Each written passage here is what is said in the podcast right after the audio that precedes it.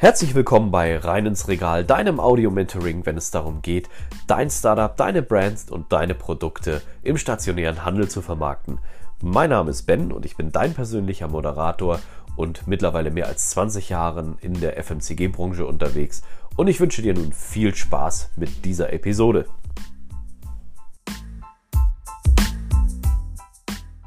Wir sind in der zehnten Episode angekommen. Herzlichen Dank, dass du immer dabei bist und mit bisschen gefolgt bist.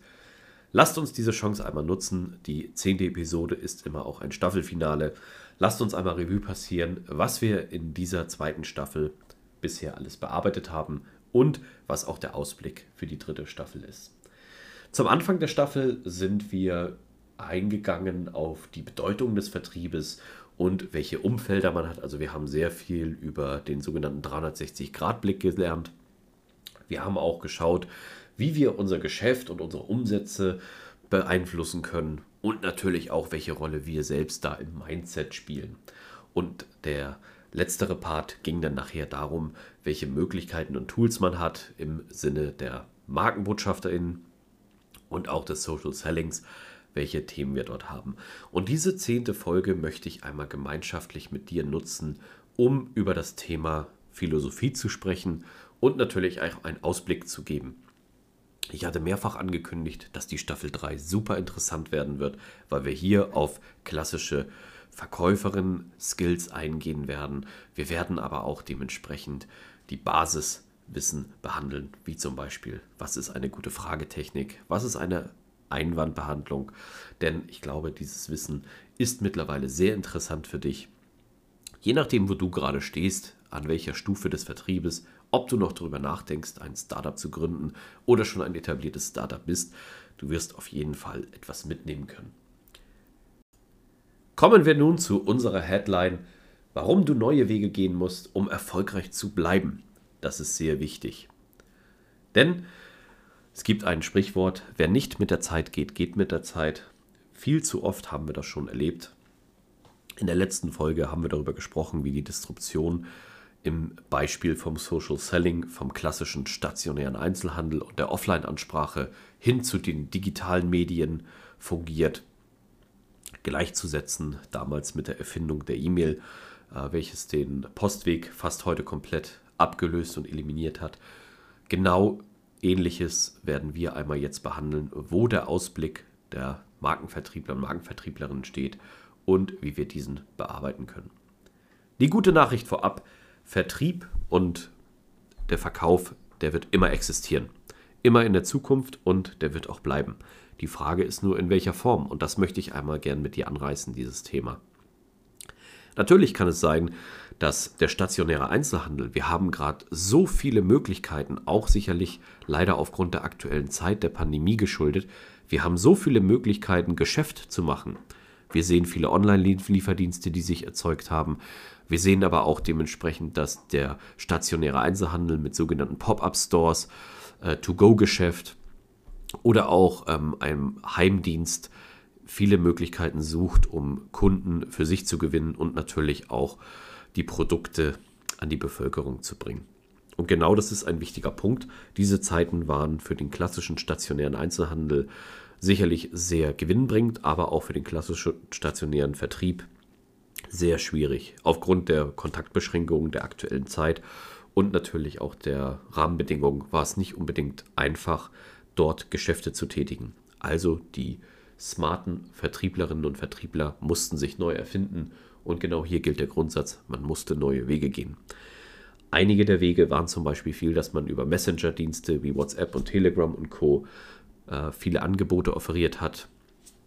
Hier haben auch ganz klar die Personen profitiert, die eine gute Kundenbindung hatten, die sich persönlich schon mal vorgestellt haben, wo auch schon ein gewisses Netzwerk besteht und natürlich auch diese Neuheit der Videocalls, welche im stationären Handel jetzt noch nicht so ganz etabliert ist, aber dieses, dass man das Bild auch sieht mit der Person, die man gerade spricht, das hat sich auch intern in vielen Vertriebsorganisationen und Vertriebsfirmen stark etabliert.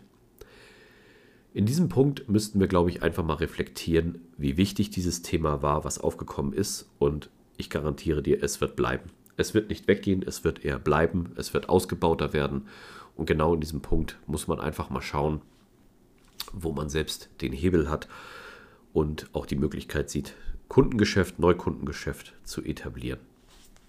Wenn wir das ganze Thema jetzt einmal aus Sicht unserer Kunden betrachten, wäre es natürlich auch interessant zu wissen, wie unsere Kunden was wahrgenommen haben. Nicht nur die Endverbraucher nein, meine ich damit, sondern ich meine auch unsere Händler. Wie haben unsere Händler uns Vertriebler wahrgenommen und was waren letztendlich wirklich die Bedürfnisse, die wir befriedigen konnten und welches Potenzial haben wir auf der Straße liegen lassen und gar nicht ausgebaut. In Zukunft wird es sehr wichtig sein, diese Fragen zu beantworten und diesen Fragen nachzugehen. Einige Beispiele möchte ich dir geben. Es gab unter anderem Supermärkte und den stationären Einzelhandel, welche TikTok für sich neu entdeckt haben, auch mit viel Fun und Spaß dabei.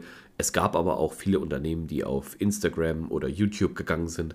Auf YouTube werden Produkte erklärt, auf Instagram dementsprechend gab es dann viel Bildmaterial, Bilder sprechen Bände, die zum Kaufen animieren sollten. Und was natürlich auch nicht zu verachten ist, viele Konsumgüteranbieter oder Barbetreiber zum Beispiel haben digitale Videostreams auf einmal gemacht, dieses sogenannte Homebuying oder auch eine, eine Heimverkostung durchgeführt. Ein völlig neuer Weg. Und dort wurden künstliche Kulissen teilweise aufgebaut für Firmen, welche Firmen wie Bars oder auch Einzelhandel schon längst hatten. Die mussten einfach nur eine Kamera dorthin stellen, eine gute Videotontechnik und hatten eine super Kulisse. Nehmen wir mal ein Beispiel auch in Zukunft. Wie wird das Thema, äh, zum Beispiel äh, das Thema Käses näher gebracht? Käse und Wein ist ein, ein Pendant, was sehr gut zusammenpasst.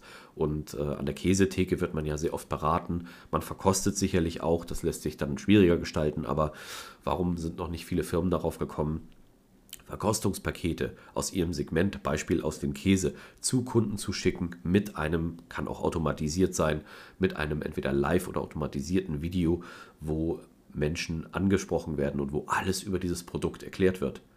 Die Menschen suchen sowas heutzutage. Aber wir sind noch längst nicht an dem Punkt, wo wir hinwollen. Und genau diese Ansätze möchte ich dir einmal geben als Beispiel, wo du für dich schauen kannst, bin ich wirklich auf dem richtigen Bereich? Wenn du Markenartiklerhersteller bist oder grundsätzlich Konsumgüter- oder Lebensmittelhersteller, kennen die Kunden überhaupt ein richtig gutes Produktvideo? Wenn du ein Winzer bist, Gibt es geeignete Sommelier-Videos für deine Verwenderschaft? Tipps und Tricks, Anbau, Heritage, das sind alles wichtige Punkte. Diese lassen sich nicht einfach nur in eine Broschüre oder auf eine Internetseite pressen. Heutzutage ist der Anspruch der digitalen Generation ein deutlich anderer. Und hier setzen wir auch im Vertrieb an. Wir müssen stets neue Wege gehen, um weiter erfolgreich zu sein und auch erfolgreich natürlich zu bleiben. Wenn wir diese Wege einstellen und diese Kanäle nicht bearbeiten, als Beispiel auch der Lieferdienste, dann haben wir natürlich langfristig weniger Geschäft, weniger Umsatzmöglichkeiten und das Ganze wollen wir natürlich dann auch so nicht erfahren. Natürlich musst du auch immer unter wirtschaftlichen Charakteristiken bewerten, denn die Frage ist natürlich, was kommt am Ende dabei raus? Nur wir wissen, dass Forschung und Entwicklung immer kostenintensiv ist. Man braucht auch dafür einen langen Atem und auch natürlich einen gewissen Glauben, ein Fingerspitzengefühl und das sogenannte Bauchgefühl. Nur da auch, wenn du dafür Daten brauchst, frag doch einfach mal deine Belegschaft oder deine Kunden. Dort kriegst du das beste Datenmaterial, weil das sind schon die Verwender der Zukunft und die sagen dir schon, was sie brauchen und was sie nicht brauchen. Und genau an dieser Stelle würde ich dich einmal gerne fragen, was sind denn so deine Bedürfnisse oder deine Probleme, die du aktuell für dich siehst und hast? Wo sind deine Herausforderungen, die du für die Zukunft siehst? Wo hast du vielleicht auch schon gute Lösungen gefunden, die über dem Branchendurchschnitt sind? Das würde mich natürlich jetzt einmal brennend interessieren und hier kannst du mir auch etwas zurückgeben. Ich sagte es bereits, wer nicht mit der Zeit geht, geht mit der Zeit. Ich glaube, wir befinden uns im Jahre 2022 in einem der spannendsten Jahre für das Thema Konsumgüter, Konsumgütervermarktung und natürlich auch den Möglichkeiten, die damit verbunden sind. Wir sprechen ja oft auch in Deutschland über Lebensmittelverschwendung.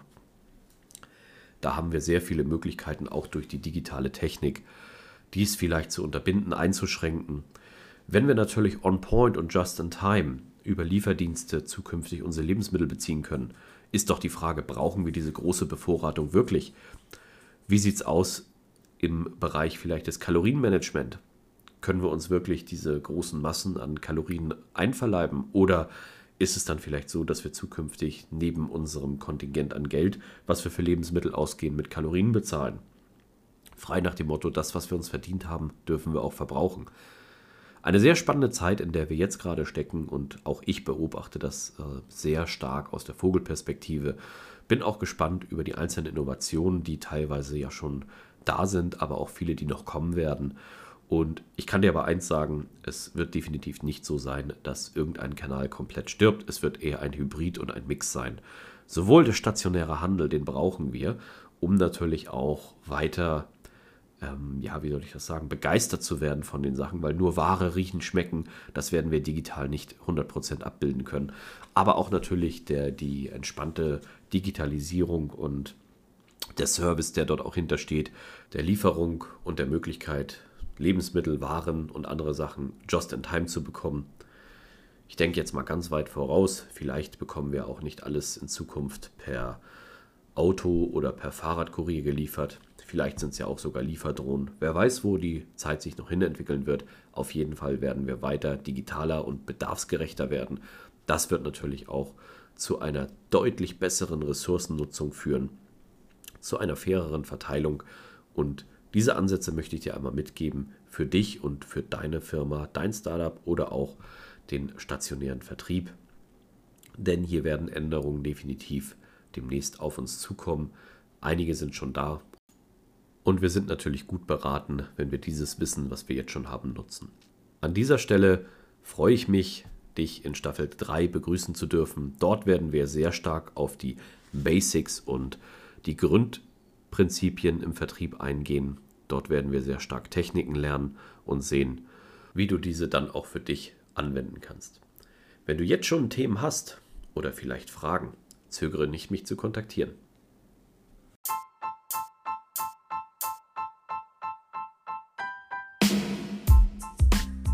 Vielen Dank für deine Zeit und deine Ohren, dass du dieser Episode gelauscht hast.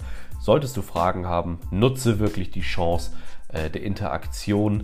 Und wenn es dir gefallen hat, lass gerne eine Rezension da. Ich wünsche dir nun einen wunderbaren Tag. Liebe Grüße, dein Ben.